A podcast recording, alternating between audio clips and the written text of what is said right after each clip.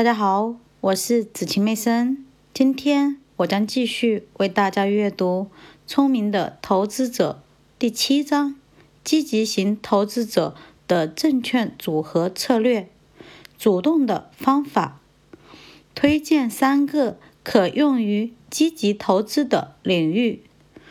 为了在长时间内获得比一般投资更好的结果，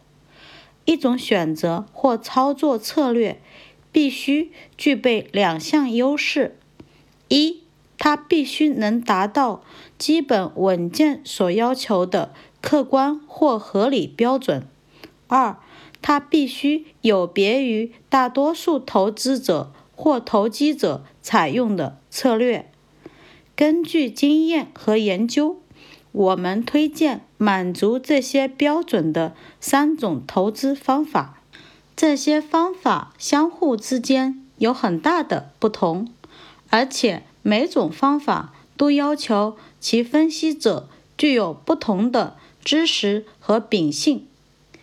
不太受欢迎的大公司。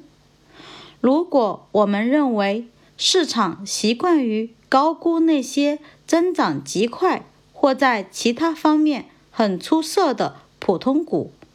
那么我们自然可以预计到，相对而言，市场至少会对那些因为发展不令人满意而暂时失宠的公司做出低估。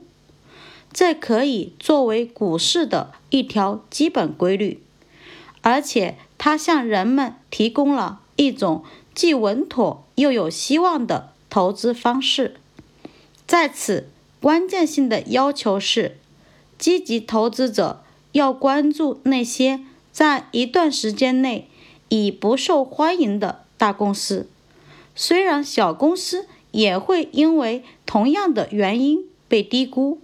而且许多情况下，他们的利率和股价后来也会上涨，但是他们会导致这样的风险，始终没有盈利能力。尽管利润已经改善，但却长期被市场所忽视。因此，与其他公司相比，大公司有两个优势：首先，他们可以借助于资本和人力资源来渡过难关，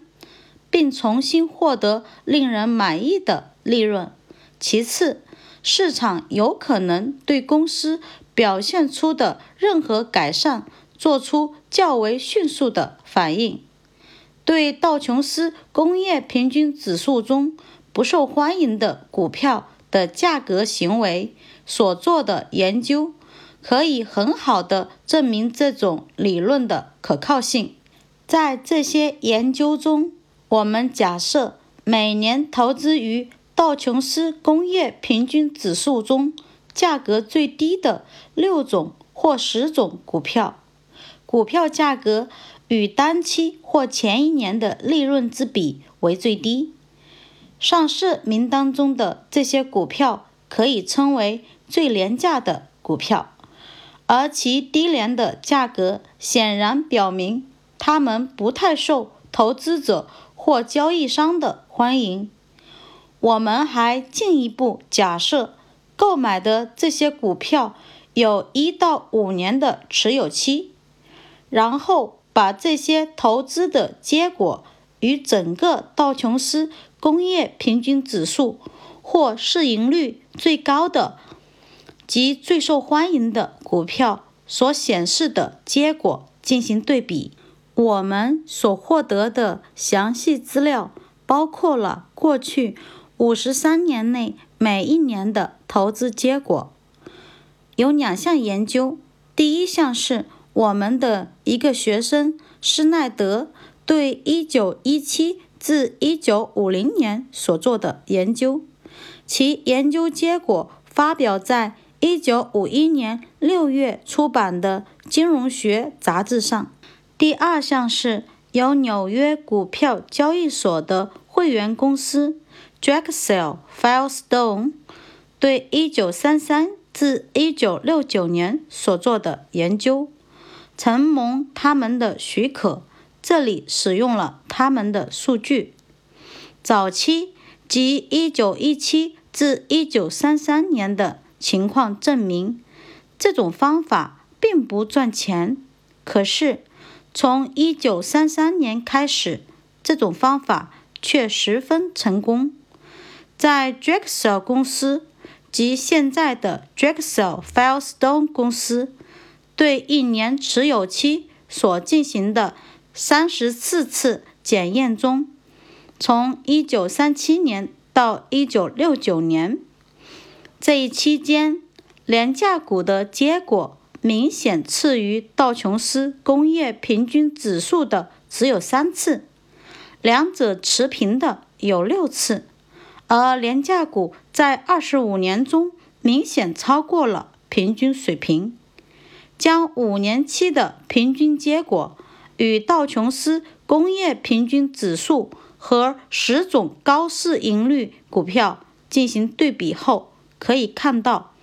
低市盈率股票的业绩始终要更好一些。从 Drexel 公司的计算结果中，还可以看到。如果在1936年以一万美元投资于低市盈率股票，并且在此后每一年都根据这一原则而转向低市盈率股票，那么到了1962年，这笔投资将上涨到六万六千九百美元。对高市盈率股票的等额投资。最终将只获得两万五千三百美元，而对道琼斯所有三十种股票的投资，将使最初的一万美元上升到四万四千美元。上面介绍的以群体为基础购买不太受欢迎的大公司股票的方法，其概念和实施都显得十分简单。但是在考虑每一个公司的情况时，可能需要对具有相反意义的特殊因素进行分析。利润的极不稳定必然导致某些公司的股票具有投机性。在形势不错的年份里，这些公司的股票价格较高，市盈率较低。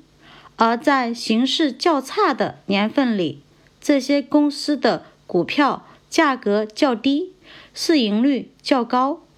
这些关系可以从表三中看到。在这些情况下，市场对其异常的高利润的持久性十分怀疑，因此会做出保守的估价。当利润较低或不存在时，会出现相反的情况，请注意，从数学上讲，如果某公司的利润接近于零，那么其股票的市盈率一定会很高。结果表明，在道琼斯工业平均指数所包含的大公司中，克莱斯勒一直都很独特，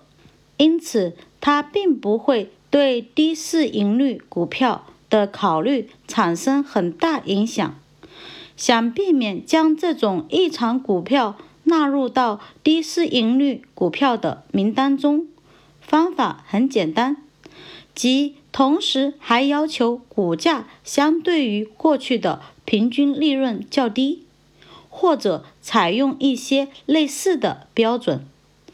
在对本书进行修订时，我们检验了把这种低市盈率方法应用于道琼斯工业平均指数的一组股票获得的结果。